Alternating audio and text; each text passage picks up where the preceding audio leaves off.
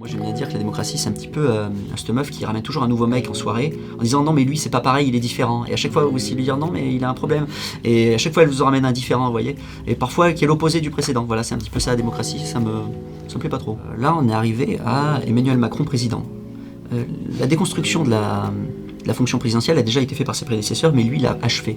Donc en fait ce, sacré qu'il y a dans la fonction euh, présidentielle, aujourd'hui ce n'est plus qu'une image. Et tout ce que j'ai fait en fait avec cette gif, c'est ramener les choses à ce qu'elles sont. C'est-à-dire qu'il n'est plus qu'une image. Bonjour à tous, euh, on reçoit aujourd'hui Damien Tarel, Damien Tarel qui est connu pour avoir giflé le président de la République. Damien, est-ce que tu peux te présenter pour les internautes qui ne te connaissent pas? Oui, alors euh, je suis euh, Damien Torel, euh, je suis un dromois de, de 28 ans, euh, actuellement étudiant dans l'événementiel euh, et j'ai connu beaucoup de, de milieux du, du travail, euh, notamment je travaille sur les chantiers, je travaille à l'usine, j'ai aussi connu la, la fac. Euh, je suis très impliqué dans la vie associative de mon village, qui est euh, une ville, euh, on va dire, mourante. Et alors du coup, tu es connu comme étant le gifleur de Macron. quoi. Je suis connu pour ça, oui. Est-ce que tu peux rappeler le fil des événements pour ceux qui ont Ah, peut-être le, pas suivi le fil de la journée. Hein. Fil de la journée, ouais. La journée, c'est très simple en fait. Je me réveille le matin pour aller contester l'autorité d'Emmanuel Macron. Je sais que souvent il y a des arrestations, donc je dis à ma copine bon, si je reviens pas, c'est que je suis en garde à vue. Euh, J'y vais avec mon pote, mon pote communiste, et on y va, euh, voilà, pour contester son autorité. Euh, on envisage peut-être de prendre une tarte à la crème, des œufs. On n'a rien, euh, on part comme ça les mains vides. Euh, on va sur place, on a un gilet jaune dans la voiture, un drapeau français. On réfléchit, si on prend un gilet jaune, on se dit non, on va se faire arrêter. On réfléchit au drapeau français, on se dit ah, on va se faire arrêter aussi, c'est trop, trop extrême. Donc on laisse le, drapeau français, ça nous a bien fait marrer. On rejoint euh, le groupement qu'il y avait pour attendre Emmanuel Macron. Euh, on discute un peu avec les gens, ce sont plutôt des contestataires. euh, on est dans la France périphérique. hein. Pour nous, c'était important aussi de, rejoindre ce mouvement de contestation de la France périphérique. Euh, on le voit arriver au loin, euh, au bout de plusieurs heures d'attente. Et puis, euh, au bout d'un moment, les gilets jaunes, euh, qui étaient infiltrés, euh, sortent leurs gilets jaunes, commencent à scander euh, Emmanuel Macron, démission. euh, on scande avec eux. Bon, on avait les masques, donc ça se voyait pas. Et puis, euh, au bout d'un moment, ils sont exfiltrés par la police, tout simplement. À partir de là, il restait plus qu'une dizaine de personnes. Euh, la police commence à fouiller les sacs, vérifier qu'il n'y a plus de gilets jaunes, qu'il n'y a pas d'objets dangereux, évidemment. Euh, on attend des heures, on attend des heures, plusieurs heures.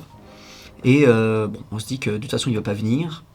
On voulait l'alpa- l'alpaguer du coup sur des sujets un peu politiques, comme la vente d'Alstom quand il était ministre de l'économie et comme le fait de ne pas avoir fermé les frontières pendant la crise Covid. Pour nous, c'est c'est de- c'est des décisions voilà, assez, marquantes, qui sont difficilement esquivables en débat.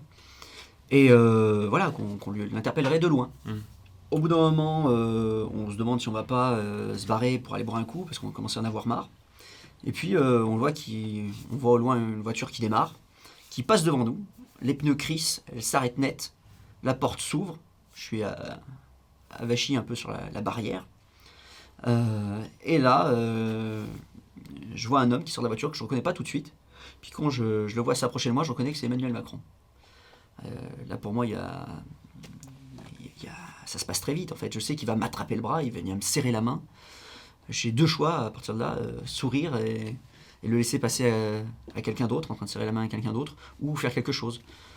Et euh, ou faire quelque chose et, et éviter de rentrer chez moi comme un lâche, quoi. Mm. Et c'est là que j'ai pris la décision ben, de le gifler avec ce slogan euh, Montjoie Saint-Denis, à la Macronie.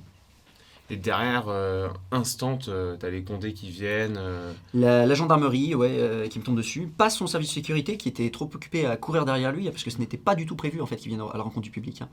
Euh, moi, je pense qu'il est venu directement vers moi parce que je suis jeune, il est en pleine campagne, campagne déguisée, hein. Euh, et euh, voilà, il a fait sa petite campagne pour les jeunes, McFly, Carlito, tout ça. Il m'a vu. Ah, On voyait qu'il était content de me voir. hein. Peut-être même qu'il est sorti de sa voiture uniquement pour moi. Il s'est dit, il y a des jeunes enfin qui sont là pour me soutenir. Bon, bah, pas de peau. euh, euh, voilà, je suis plus adepte euh, du concours de, de gifle à la russe que du concours d'anecdotes. Voilà, il est, tombé sur moi. C'est pas de chance pour lui. Qu'est-ce qui se passe dans, sa tête, dans ta tête, quand la demi-seconde d'après la gifle, quoi? Qu'est-ce que tu te dis? Tu te dis, t'as fait un truc, t'as fait une grosse connerie. Damien, il pense à quoi à ce moment-là? Je pense à rien. J'ai, euh, je me suis comporté euh, en intégrité avec moi-même. Donc à partir de là, euh, il y a les conséquences que je sais très bien qui, qui, doivent arriver, qui arrivent. hein. Donc voilà, les, gendarmes me tombent dessus. Ils sont plutôt cordiales. euh, je suis pas tabassé. voilà, ils, ils m'attrapent, ils me portent et ils me foutent un peu derrière, ils me mettent les menottes. ils me disent mon chef d'accusation. le chef me dit Vous êtes arrêté pour violence aggravée. Alors bon, euh, je pouffais un peu de rire. Je, je vois pas où est l'aggravé dans, dans la gifle. Euh, Je, je connais pas très bien la législation, mais bon, je, je, je m'imagine, je me dis putain, un tabassage, c'est quoi C'est a- aggravé plus plus. euh, je- Bref, euh, je pouffais un peu de rire. Il me dit non, mais monsieur, c'est très grave. Je dis ah d'accord, d'accord, ok, bon. euh, je vois que bon, ça plaisante pas quand même. Derrière, c'est garde à vue. Mhm. Tu, tu plaides coupable en comparaison immédiate. C'est ça, ouais. Et tu vas directement en prison pour 3 ans. 3 mois, pardon. oui, trois mois. 3 ans, c'est un peu long. Euh, oui, c'est ça. euh, en fait, je fais voilà euh, le maximum de garde à vue possible, et directement après, je passe ça en, en jugement. Comment se passe ton, chez, ton séjour en prison? Du début, très difficile quand même, faut Ouais. dire ce qui est, Euh, parce que en fait, on n'entre pas en prison directement. C'est ça que les gens sont pas au courant. On n'entre pas directement dans le quartier général où il y a tout le monde. En fait, on on va dans le ce qu'on appelle le quartier arrivant. Voilà, c'est comme ça que ça s'appelle. Et en fait, c'est une zone où ça ressemble à de la garde à vue. En fait, on est complètement enfermé dans, une cellule. On a juste la télévision. Et puis voilà, c'est tout. Et on nous apporte les repas. Et, voilà, donc on a une heure de petite promenade euh, seul. Et puis voilà, aucun contact social, euh, pas de téléphone, pas de visite, rien du tout.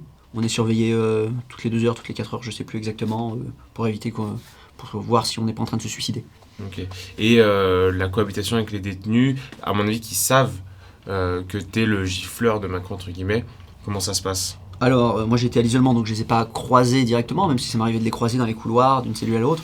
Euh, globalement, euh, la plupart étaient amicaux, respectueux. Pour eux, c'était quelque chose de, de respectable en fait.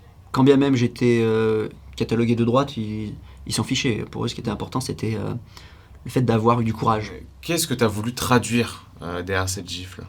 Alors déjà, y a, pour cette gifle, je dirais qu'il y a, il y a trois temporalités. Déjà, il y a le, le contexte, contexte politique. C'est-à-dire, on est dans un contexte politique où donc Emmanuel Macron est ce personnage euh, qui méprise les Français, qui dit venez me chercher. Il y a eu la crise des Gilets jaunes, qui a été traitée de manière scandaleuse, la crise du Covid, qui a été traitée de manière scandaleuse, sans parler euh, de tout ce qu'il a fait en tant que ministre de l'économie. Bref, en termes de destruction de la France, euh, il s'incarne là. Ensuite, il y a le, le, moment, c'est-à-dire euh, ce jour-là, qu'est-ce qui se passe? Ce jour-là, qu'est-ce qui se passe? Ben, En fait, il y a les gilets jaunes qui sont exfiltrés, c'est-à-dire des gens qui ont deux fois mon âge, qui ont peut-être pris sur leur temps de travail pour venir manifester, juste pour euh, montrer qu'ils sont là, pour s'exprimer. Et ils sont euh, dégagés en fait par une police payée par leurs impôts, pour éviter de faire tâche sur voilà, une télé aussi payée par leurs impôts, hein, le service public, pendant que le, président fait sa campagne électorale aussi payée par leurs impôts, alors que c'est une campagne électorale. Donc ça, c'est quand même un petit peu, un petit peu révoltant. Et après, il y a l'instant. L'instant, c'est euh, quand Emmanuel Macron euh, arrive pour me, prendre le bras, me serrer la main, qu'il arrive comme ça dans cette démarche euh, très électoraliste, dans un contexte où voilà, il se dit j'ai besoin des jeunes, j'ai besoin d'un jeune comme lui, j'ai besoin qu'on me voie serrer la main de ces jeunes-là. Moi, ça m'a là, ça m'a dégoûté et c'était pour mon intégrité personnelle en fait. Je ne pouvais pas lui serrer la main et, le, laisser s'en tirer comme ça. C'était pour moi complètement inadmissible. J'aurais pas pu rentrer chez moi et me regarder dans la glace. Donc, tu l'expliques en fait, euh, c'est un peu euh, quasiment instinctif quoi. Tu, tu... C'est pas un truc que tu avais réfléchi sur le très long terme, c'est une décision qui se prend la, la journée d'avant, peut-être la veille. Ouais, euh, c'est pas un truc que j'ai prévu, euh, ne serait-ce que la veille. Non, non, non, c'est c'est vraiment une occasion. Il était là en face de moi et il s'est comporté de manière, voilà, sympathique et menteur, hein, comme j'ai dit au, au- au tribunal. hein. c'est voilà, c'est une démarche euh, courtisane, on peut dire. Mm. Ah, donc ça, personnellement, ça m'a ça m'a déplu. Euh, Il a voulu me courtiser, euh, j'ai refusé ses avances poliment. Poliment. C'est-à-dire euh, comme on refuse des avances euh, un peu trop insistantes. Mais est-ce que tu comprends les critiques qu'on a pu te faire, à savoir on ne touche pas à la fonction présidentielle? Je les comprends, je les comprends parce que c'est vrai que la fonction présidentielle, euh, quand bien même n'incarne pas une certaine idée de sacré, puisque la République c'est l'absence du sacré, c'est quand même un symbole important. Euh, néanmoins, il faut dire une chose. Euh, là, on est arrivé à Emmanuel Macron président. Euh, la déconstruction de la, fonction présidentielle a déjà été faite par ses prédécesseurs, mais lui l'a achevé. Donc en fait, ce, sacré qu'il y a dans la fonction présidentielle, aujourd'hui, ce n'est plus qu'une image. Et tout ce que j'ai fait en fait avec cette GIF, c'est ramener les choses à ce qu'elles sont. C'est-à-dire qu'il n'est plus qu'une image. La fonction présidentielle aujourd'hui n'est plus qu'une image, n'a plus aucune profondeur, n'a plus aucun sacré en soi, parce qu'on a un président euh, voilà, qui se prétend être notre représentant, mais en fait qui méprise le peuple. Donc où est le où est l'intégrité présidentielle là-dedans? Où est le On n'a qu'un symbole en fait. On n'a plus que le symbole. Et il était temps d'abattre le symbole pour préserver euh, le fond, en fait, parce qu'il n'y a, il y a plus de fond aujourd'hui. La, la fonction présidentielle, en fait, est détruite en profondeur. Euh, moi, j'ai juste détruit euh, l'image qui nous restait, une rémanence. D'accord. Voilà. Quels, quels sont les premiers retours que tu as quand tu fais ça? Déjà, je mets un petit moment va dire, autour de l'extérieur parce que euh, je mets un mois déjà à pouvoir communiquer avec ma famille par téléphone en prison. Donc pendant un mois, voilà, j'ai les retours uniquement de la télévision. Euh, ensuite, si j'ai quand même reçu dès le début énormément de lettres de soutien. Euh, au total, en prison, j'en ai reçu plus, plusieurs centaines. C'est vraiment incroyable. Ce qui m'a choqué dans ces lettres de soutien, c'est la clairvoyance, c'est-à-dire la compréhension de ce qui est arrivé à la fonction présidentielle, de qui est Emmanuel Macron, du geste, la profondeur qu'il incarne, la profondeur historique, euh, le symbole qu'il y a derrière, et non pas euh, la violence euh, crasse comme on a pu le décrire. hein. C'est- avant tout un geste symbolique, une violence symbolique qui a été faite. Donc ça, ouais, j'ai été particulièrement touché par tous ces soutiens, soutien de mes proches aussi, de tous mes amis, euh, de ma famille. euh. Et T'as pas reçu d'insultes ou de mecs qui disaient. euh, Peut-être depuis mon passage à TPMP, j'ai reçu Ouais. quelques insultes sur Instagram, mais pas énormément. globalement, c'est c'est 100 quasiment 100% de soutien. quoi. De manière un peu plus générale, euh, comment tu regardes euh, la politique française actuellement? Euh, c'est difficile d'y croire encore. Voilà, ça, ça je peux le dire. Le jeu électoral, j'essaye d'y jouer avec le, le plus de, de bonne foi possible, mais ça devient de plus en plus dur, et je pense que ça devient de plus en plus dur pour, pour beaucoup de Français. Il y a une rupture totale entre les élites et le peuple, que ce soit les élites euh, qui se présentent ou les élites qui sont élues. Euh, donc euh, à partir de là, c'est difficile de, de croire encore en, des, élections pareilles.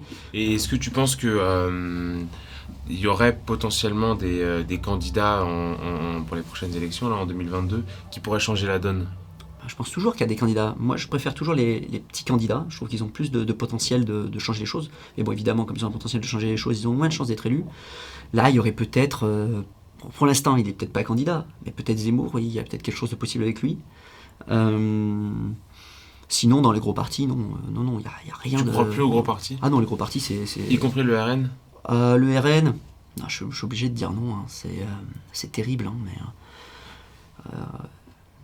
c'est fini Marine Le Pen, hein, c'est c'est c'est terrible à dire. Et puis, euh, puis je pense pas qu'elle a jamais eu euh, l'envie de, de se lancer là-dedans. quoi. Ouais. Je, je saurais pas trop quoi dire sur le RN, à part que c'est un parti mourant, je trouve. Ouais.